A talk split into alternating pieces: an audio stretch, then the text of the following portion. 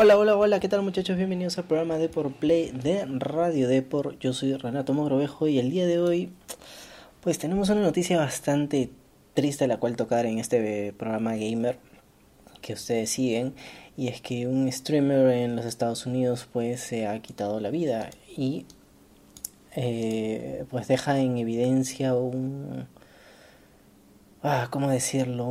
una comunidad bastante, bastante tóxica en el mundo gaming.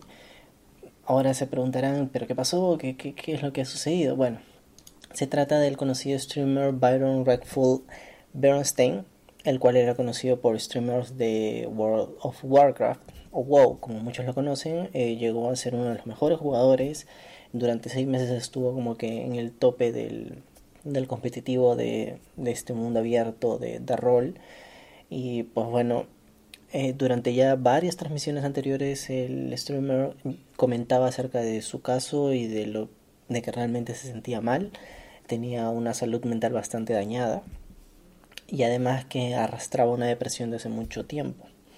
Pero claro, esto no es eh, cuestión para mm, hacer burla de él ni nada por el estilo, pero cuando salí a hablar de esto eh, a través de Twitch, pues la comunidad simplemente pues lo insultaba, este, lo agredía verbalmente, etcétera. Y yo creo que esto, mm, como lo dije en el inicio, retrata mucho una comunidad bastante tóxica. Eh, recientemente, pues el stream de, de Wreckful volvió a estar en vivo una vez más, pero ya con las transmisiones pasadas que él tenía. O sea, una tras otra las repetían y cerca de 30.000 personas pues se conectaron a, su, Twitch para desearle el pésame a su familia y a sus amigos pues que fueron los que confirmaron la noticia. Esto sucedió el día de ayer y la verdad es que un golpe duro porque no es un caso aislado sin duda no es un caso aislado, es uno de los casos, ah, numerosos casos de streamers y profesionales del mundo gamer que o se retiran o simplemente se suicidan o terminan peleados con el mundo o, o, etcétera, etcétera, etcétera, o, toman un mal camino que al final pues eh, uno no quiere que eso represente el mundo gaming, pero, pero es así.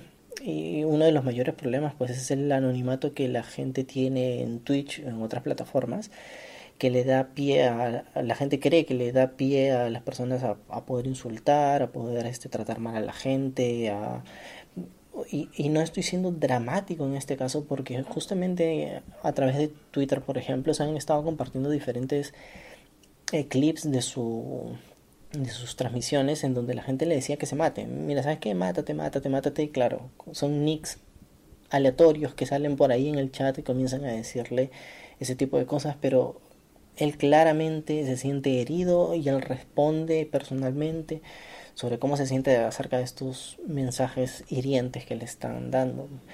Y bueno, el caso fue confirmado por su roommate, fue confirmado por su exnovia en donde comentaban de que sí, evidentemente se había quitado la vida, inclusive la misma plataforma de Twitch eh, compartió un extenso mensaje en donde abordaba también esta toxicidad y la salud mental y pues lamentando la muerte de uno de sus partners o de sus streamers estrella, ¿no? De, de World of Warcraft.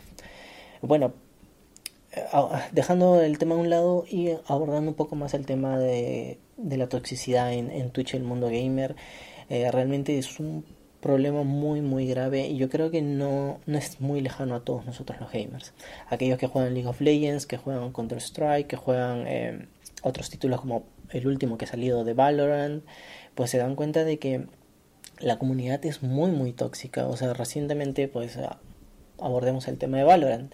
Valorant une a la comunidad de League of Legends a la comunidad de Counter Strike y jugadores completamente nuevos que quieren probar un shooter que sea entre comillas sencillo. Bueno, eh, tiene un chat de voz en donde la gente pues puede tirar basura cuanto quiera y realmente uno puede salir muy, muy afectado por, las tonterías que se dicen. Además de que, por supuesto, mientras que se insultan, van perdiendo la partida y todo es una bola de nieve. Y al final pierdes tu ranking de Valorant, pierdes este, la paciencia y todos terminan insultándose dentro de una partida. Y lo mismo con, League of Legends. Riot Games muchas veces se ha pronunciado de por qué no hay un chat de bots en League of Legends y es que desde los inicios se están peleando, peleando contra la toxicidad de los gamers que se insultan por el chat todos los días y todas las horas. Y bueno, si es algo ya ni que decirles y Dota 2 exactamente lo mismo que eh, League of Legends. Bueno, eh, yo creo que un ejemplo bueno de todo esto es que lo que sí intenta Valorant es que sean escuchados los gamers. Eh, tenemos sistemas, por ejemplo, de, baneos muy, muy efectivos. Hace poco creo que se han baneado cerca de más de 3.000 cuentas. Eh, de cheaters, por ejemplo, de, de, gente que usaba trampas. Pero sí conozco casos de gente cercana que le han suspendido la, el chat de voz y el extremo ya es que te suspendan el, el chat de texto. ¿Por qué? Porque tú pones escape, tú pones reportar y tienes una larga lista de, de, detalles que puedas reportar. O sea, si te matan, si te insultan, si te están escribiendo cosas que no deberían en el chat o etcétera, ¿no? Y los baneos en Twitch, en Twitch, perdón, y los baneos de Valorant, para aquellos que no sepan, este te banean la PC, o sea, ya no puedes jugar en ese ordenador eh, por haber hecho trampas o por ser tóxico. Bueno, eh, regresando al tema de la toxicidad eh, con respecto a los gamers profesionales, pues hemos visto también el caso de, de Remilia, la jugadora de Renegade, o ex jugadora de, de Renegades, que también terminó suicidándose. Eh, se trata de María Kreberlin, una jugadora de League of Legends profesional, una ex jugadora de League of Legends profesional que llegó a la LCS, o sea, a la primera liga de Norteamérica. Y bueno, arrancó en el 2015, tuvo su primera participación en, la primera liga e inmediatamente comenzó a degradarse su carrera, no porque comenzara a jugar mal exactamente, sino porque la gente en el chat era sumamente tóxica. La gente en el chat comenzaba a insultarlo o, insultarla, pedirle tonterías, o sea, por solamente ver una mujer en los esports que no es habitual. No es, la, verdad es que no es cierto que los esports eh, discriminen a las mujeres. No es así realmente. No hay una cláusula que diga solamente hombres van a participar acá creo que ningún esports es así, pero es un ambiente muy hostil para, para las mujeres por la parte de la comunidad, o sea, les insultan mucho solamente por ser muy buenas o por, estar sentadas ahí junto a, a la élite, en este caso pues de Estados Unidos. Bueno, lamentablemente este streamer también se, se quitó la vida eh, luego de combatir con esto por muchos, muchos años. Eh, no, solamente eso, sino que ella era transexual y la comunidad era doblemente tóxica con ella. La verdad es que era sumamente complicado mantener una vida profesional. Además, que no es un caso aislado en el, ah, bueno, pasó en Estados Unidos y ya. No, no, no. Ella llegó a, a Sudamérica porque quería invertir en un equipo de esports y pues eh, como expandir este mercado dentro de Sudamérica. Y pues creo que llegó a invertir y meses después pues se quitó la vida y lamentablemente pues no, nos quedamos sin una gran personalidad que pudo haber impulsado los esports acá en el continente. Y bueno, sinceramente eh, es un caso muy muy complicado. Ambos casos que he comentado son muy muy complicados porque eh, luego intentamos hacer una mirada acá a Perú, ¿no? Y en Perú tenemos streamers muy muy buenos, con muchas visitas, pero yo creo que ellos también deberían tener una cierta mirada de responsabilidad en lo que es la comunidad. Por supuesto, ellos no son padres de la comunidad, ni, ni, ni tienen que ser moralistas, ni nada por el estilo, ¿no? Pero de todas maneras, este, dar conciencia de que no se puede hacer lo que la gente está haciendo, que es insultar en el chat, o mandar mensajes obscenos, o o cosas fuera de lugar o que vayan en contra de las normas de Twitch en contra de las normas de YouTube, que sí hay normas, o sea, si ustedes se ponen a investigar, dentro de las plataformas hay normas de comportamiento y también dentro de los videojuegos, o sea, tenemos palabras que no se pueden utilizar, insultos que no se pueden decir, no se puede usar el chat de voz, etcétera, ¿no?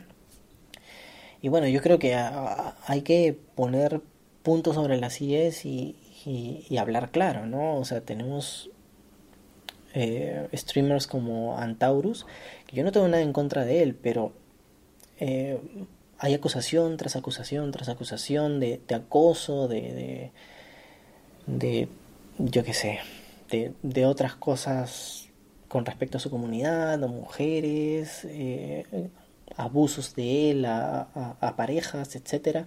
Hay clips de, de, él subidos a YouTube, a Twitch, donde claramente pues está abusando verbalmente de, alguien o, o, de su comunidad, etcétera. Y eso, bueno, no debe, no debe ser así y no debemos tolerarlo en ninguna circunstancia. Sea quien sea el streamer, ya sea peruano, chileno, argentino, colombiano, norteamericano, etcétera, ¿no?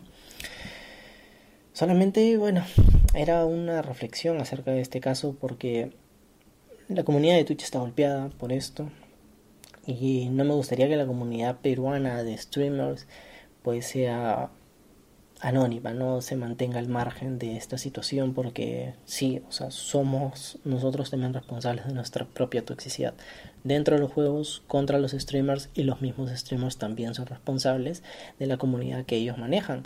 Tienen que ser estrictos con banear gente que no debería estar hablando de tal o cual manera. Creo yo que, que sería la reflexión final, ¿no? Y bueno, nada más, la, la, vida continúa muchachos hay que mejorar en todos los sentidos, incluyendo en nuestras rankings de League of Legends, de Dota 2, de CSGO, de Valorant. Hay que comenzar a tratar bien a la gente porque la salud mental no es una broma, no es un juego. La gente realmente tiene problemas y tiene que atendérselo.